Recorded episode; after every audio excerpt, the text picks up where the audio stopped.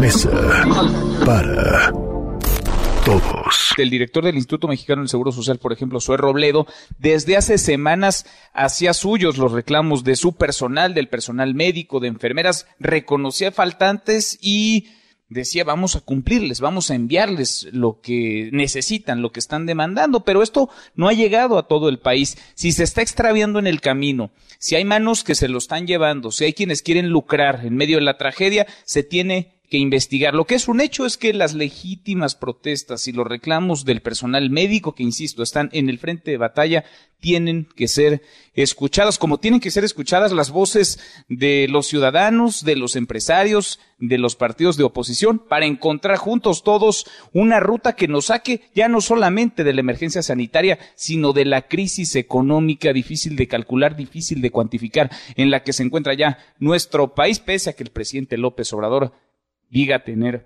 otros datos. Le agradezco mucho al presidente nacional del PAN, a Marco Cortés, que platique con nosotros esta tarde. ¿Cómo estás, Marco? Hola, Manuel, qué gusto saludarte. No puedo coincidir más contigo. La verdad es que es sumamente indispensable que se reconozca, o sea, que, que no están llegando los insumos a los médicos.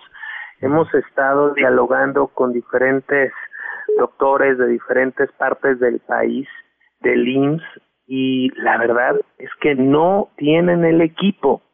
Y por más que se diga que sí cuentan con él, la realidad es que no y se debe de escuchar a todos estos actores porque son los que están en el frente de batalla, son los primeros respondientes en este gran reto.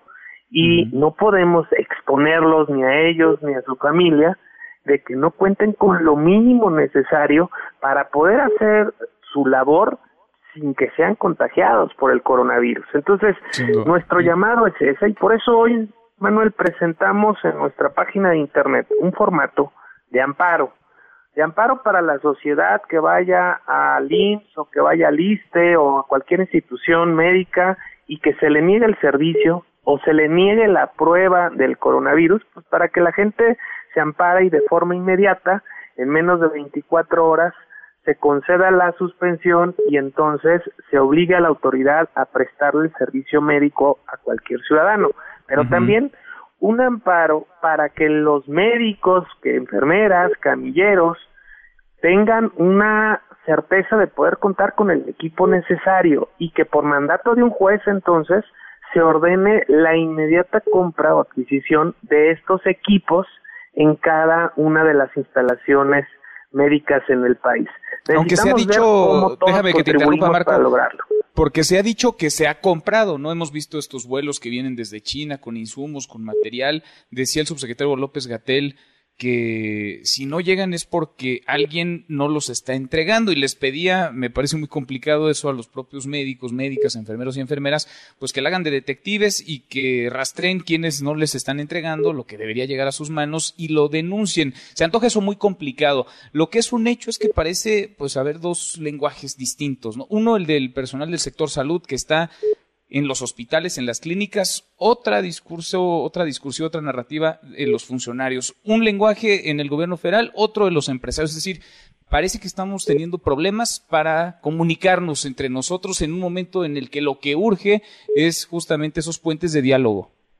Sin duda, de hecho nosotros hemos pedido al presidente de la República que ante esta crisis nos convoque a todos los actores, no solo a los políticos, a los científicos, a los empresarios, a los obreros, a todos los actores en México. ¿Y ustedes irían a una convocatoria del presidente López Obrador? ¿Sí irían a una convocatoria de estas características? Por supuesto que sí, esta es una causa que nos obliga a todos.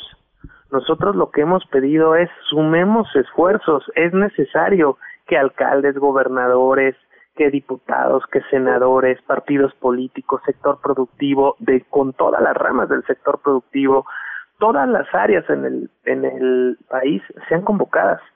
Nos obliga a cerrar filas. El Fondo Monetario Internacional, Manuel, ya habló de que vamos a tener un decrecimiento superior al 6%.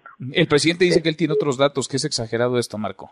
Pues, pues así lo señaló el año pasado, cuando le dijimos que íbamos a caer en recesión y él decía que no caeríamos en recesión y al final, Manuel, pues se confirmó que caímos en recesión, que perdimos 350 mil empleos y vaya que el año pasado los Estados Unidos y otros países sí crecieron.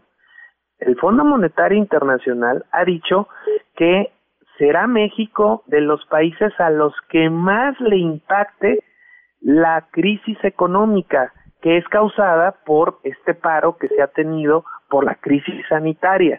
¿Por qué va a ser México de los países que más les impacte? Porque no se están tomando las decisiones correctas, no se está cuidando el empleo, no se está cuidando el sector productivo, no se están haciendo pruebas para detectar y mitigar el contagio y no se tienen ni siquiera los equipos médicos, el equipamiento para el personal médico para enfrentar esta batalla. Es por eso que en México va a ser mucho más profunda la crisis, por una falta de actuación oportuna, certera, de, de, ante esta situación que es inédita sin duda, pero que no se está respondiendo a la altura de las circunstancias. ¿Qué hacer cuando no hay esta convocatoria desde el gobierno, cuando vemos al presidente López Obrador hablando de la revocación de mandato en un momento de emergencia, de urgencia en el que nos encontramos? ¿Qué hacer cuando ya hay parte del sector empresarial que dice, bueno, pues si no hay un plan desde el gobierno, generemos el propio? ¿Qué hacer, Marco, en esta situación? Es necesario que dialoguemos, sin lugar a dudas, y hay mucho que se puede hacer. Nuestros gobiernos estatales, me refiero a los del PAN, están tomando, Manuel, varias medidas concretas, puntuales. Yo estoy dialogando con varios sectores productivos del país para ver de qué forma se puede ayudar y nos podemos organizar. Sin embargo, Manuel, esta pregunta es tan oportuna. ¿Qué hacer? Necesitamos convencer al gobierno federal, porque es el gobierno federal quien puede pedirle al Fondo Monetario Internacional que le pida a los acreedores de la deuda externa de México que por unos seis meses no nos cobren los intereses de la deuda externa. Es el, es el propio gobierno federal quien puede llegar a contratar deuda para poder paliar las difíciles circunstancias y poderle inyectar recursos al sector productivo del país. En otros países, como Estados Unidos, se le está inyectando el 11% del Producto Interno Bruto para cuidar el sector productivo y para cuidar a quienes no tienen hoy trabajo con un seguro de desempleo.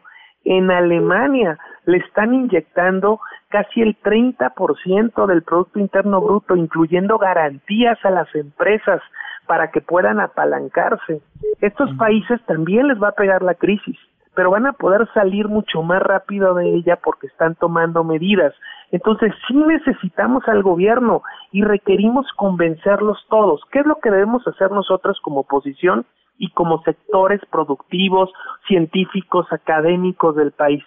Pedirle al presidente, convencer al presidente, exponerle todas las razones y buscar que se genere conciencia en él y en todos sus colaboradores para que se corrija y se tomen las medidas correctas, que el presidente deje de pensar en el 21 de la revocación de mandato y que actúe como jefe de Estado mexicano ante una crisis que vamos a superar solo todos juntos.